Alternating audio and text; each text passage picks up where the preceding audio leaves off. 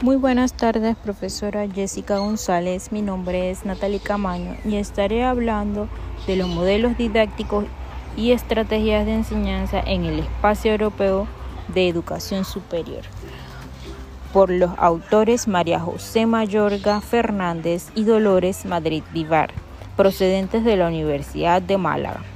Hemos estado escuchando últimamente el, el auge de las TIC debido al cambio estructural del proceso de enseñanza y aprendizaje a nivel universitario, debido a las competencias del entorno virtual del que estamos viviendo en este siglo XXI,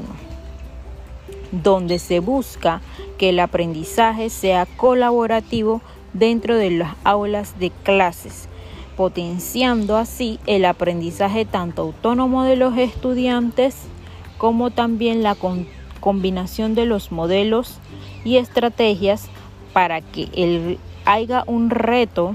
de, y unas oportunidades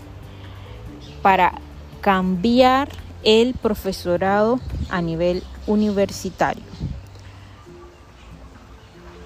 ¿Cómo empiezan las EES? Se dice que en 1999, en la Declaración de Bolonia, se deseaba buscar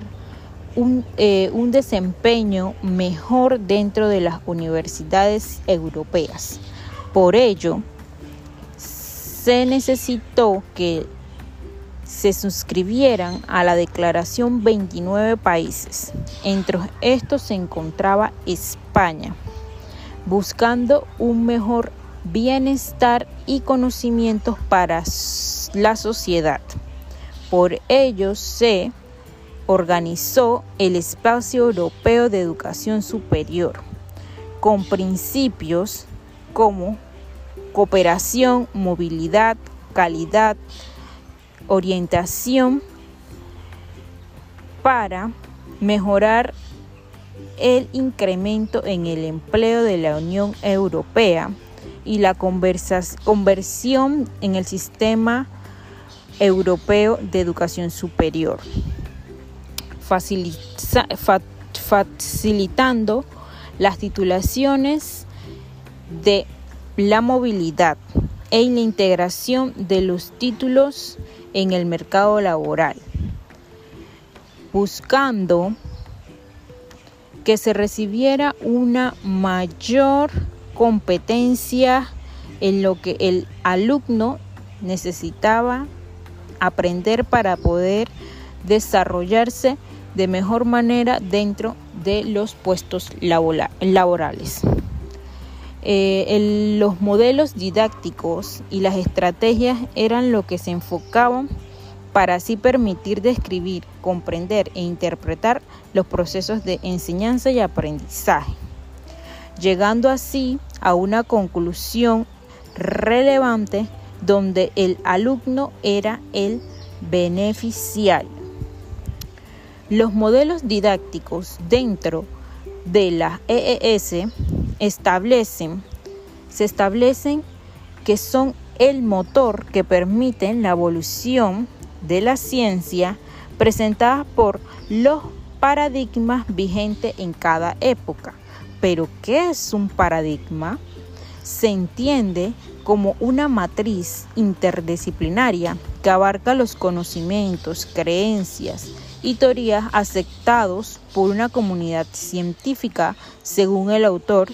Kuhn en 1975.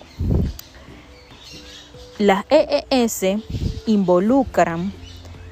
varios paradigmas, entre ellos el paradigma presagio, producto y proceso productivo, el que se enfoca en que las actividades características de la comunidad científica deben construir y consolidar el saber del entorno a problemas y aspectos esenciales de los seres humanos y su realidad, para así descubrir las causas y los efectos que la misma necesita. La aportación del paradigma proceso-producto encuentra que las investigaciones deben ser fecundadas para atender singularidad en las enseñanzas y el conjunto de decisiones más creativas, coherentes de lo emergente y cambiante, para así garantizar que el paradigma ha ofrecido aportaciones para entender la tarea de enseñanza y capacitar el educador con las principales actuaciones que lleva a un desempeño eficaz en la clase. Esto según los modelos de Flanders en 1977 o Gage en 1978. Por otro lado, el paradigma intercultural establece que se debe enfocar en la interpretación de la cultura, de un modo que se construya y mejore la integración, posibilitando que los nuevos mundos sean posibles de armonizar y así eh, mejorar las contradicciones necesarias para que nunca se cierren las posibilidades de interactuar uno con los otros. De esta manera también el paradigma de la interculturalidad espera que se enfoque en una sociopolítica donde se busca que todos converjan y se autentifiquen para que sea una sola cosa y crear una sincera interculturalidad. Por otra parte, el paradigma sociopolítico o crítico se enfatiza o se caracteriza especialmente en que se debe establecer un estudio de construcción del saber educativo por exclusión, con contexto de exclusión, donde hay que enseñar con prácticas sociales de los problemas y conflictos que se han eh, generado y aprovecharlos de la mejor manera, dotándonos con un análisis que desea mejorar las estructuras globalizadoras y buscar los valores que nos enseñen el verdadero, la verdadera transformación, resistencia y lucha contra la justicia. El paradigma de la complejidad emergente es una realidad educativa donde el educador se basa en tres aspectos, la profesionalidad, la indagación y la complejidad emergente, donde el profesionalismo debe ser específico, debemos cumplir las competencias, todas donde se deba cumplir todas las competencias buscando un proceso de enseñanza y aprendizaje cultural para, la para todos los seres dentro de una democracia. La indagación debe buscar una abertura de necesidades, expectativas cambiantes, donde debemos de enfocarnos en los cambios tecnológicos próximos que vienen y valorar que cada actitud necesita un, una respuesta como como docentes que somos. La complejidad emergente, por otra parte, busca que el docente sea capaz de crear y transformar esa incertidumbre que sienten los alumnos y poder traer soluciones para que ellos se desarrollen de la mejor manera y busquen eh, que el mundo sea sostenible. El paradigma de la complejidad emergente, por otro lado, aporta modelos didácticos, especialmente eh, una perspectiva que cuenta con la totalidad de los componentes de los procesos educativos. Podemos decir que hay aproximadamente cuatro modelos didácticos, que son el modelo didáctico tradicional, que está enfocado en el profesor y sus contenidos, el modelo didáctico tecnológico, que se ocupa de transmitir conocimiento acumulado a través de eh, el uso de metodologías de la práctica y de la teoría en manera conjunta. El modelo didáctico activista busca que el alumno sea el encargado de revisar y manipular el contenido verdaderamente importante para que él se interese y se exprese adecuado a ello. Dentro de este modelo se incluye el modelo socrático que es impulsado por Sócrates, cuya eh, él hace hincapié en la comunicación y el diálogo, que el estudiante debe tener una amplia comunicación con su profesor, donde el profesor responda a todas esas preguntas o esas incógnitas que tiene el alumno. El diálogo, el diálogo debe de ser activo, debe de haber preguntas y respuestas por parte del docente para que el estudiante tenga una experiencia más profunda y sienta que está recibiendo el aprendizaje necesario por parte del educador. Otro modelo dentro del modelo didáctico activo es el modelo comunicativo interactivo donde el proceso instructivo de formación requiere de dominio y desarrollo dentro de la capacidad de la comunicación semántica, sintáctica y pragmática, donde el análisis de las estructuras deben de ser de participación, el estudio debe de ser de comprensión, el proceso y el planeamiento de las demandas de los estudiantes debe eh, alcanzar las respuestas necesarias para que el estudiante se sienta eh, que, haya, que hay un nivel de, de conocimientos por parte del docente. Por último, tenemos el modelo didáctico alternativo o integrador que es el que busca que el proceso de desarrollo por parte del alumno con ayuda del profesor sea de construcción, o sea que ambas partes estén involucradas en el proceso de enseñanza. Dentro de este modelo podemos ver que está el modelo activo situado, que está en este se enfoca en la alternativa y el modelo tradicional,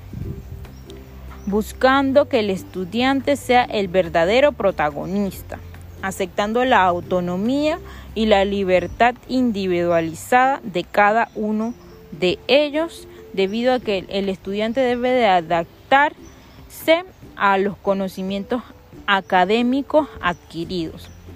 Este modelo está presentado por Stern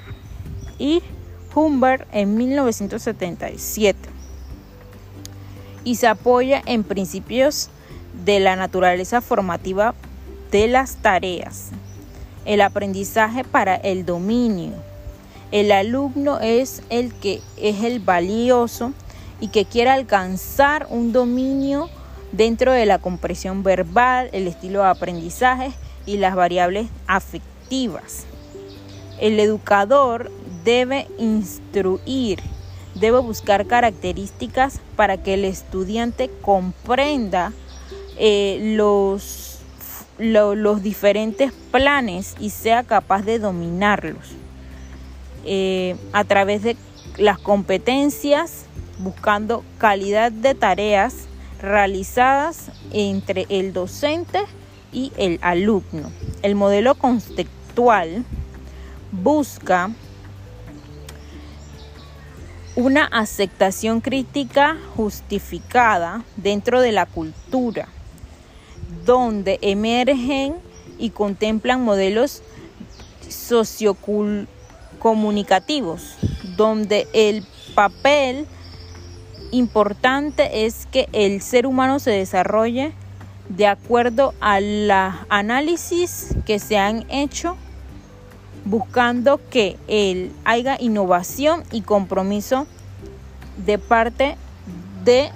el docente y que el alumno esté eh, comprometido para poder avanzar. El modelo colaborativo se enfoca en que hay que haber una colaboración en el proceso de enseñanza donde los autores son los estudiantes y los docentes. El docente está comprometido para que haya una integración del estudiante a la comunidad de la mejor manera posible. Que esto se logra a través de métodos de enseñanza y aprendizaje como lo son el mm, cómo debe de enseñar, para qué se debe de enseñar y las ideas e intereses de los alumnos, cómo debe de enseñar, la evaluación y las estrategias que se necesitan para que haya un verdadero aprendizaje. En la educación superior es necesario tener estrategias de enseñanzas debido a las demandas sociales que las mismas exigen. Por ello es necesario tener metodologías. Hoy en día se está viendo mucho lo que son la educación o la modalidad virtual. Claro que también debemos de enfocarnos en la modalidad presencial, pero hoy día como lo que estamos viviendo es necesario enfocarnos en el, en el, LearnNet, que se enfoca en tres modelos, en el centrado en los medios, que está enfocado en el contenido que se puede dar a través de las herramientas tecnológicas y la espontaneidad que pueden provocar la misma. El modelo centrado en el profesor que busca la enseñanza sea tradicional, o sea que el docente se enfoque en lo que él debe de aprender para poder así eh, llevar de la mano a su alumno. El modelo centrado en el alumno, donde el alumno debe estar enfocado en lo que debe de aprender y de los modelos didácticos diferentes o alternativos que hay para llegar a cumplir los objetivos. Estas estrategias buscan que el aprendizaje del alumno y del profesor sea favorecedor para ambos. Estas estrategias se pueden agrupar en tres modalidades. Las metodologías disculpa, en tres, en tres metodologías. La, metodología de transmisión de información, la metodología centrada en actitud del alumno y las metodologías centradas en los procesos de aplicación. Las metodologías centradas en la transmisión de información se caracterizan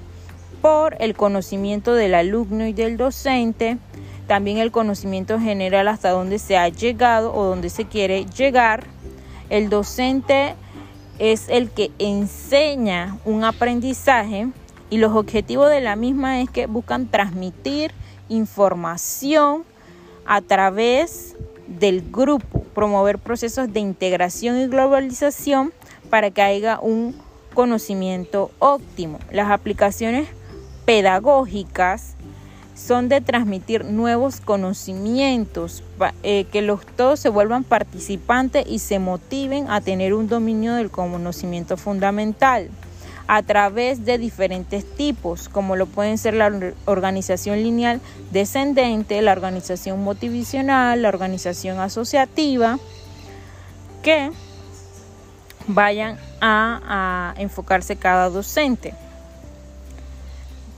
Como conclusión, puedo decir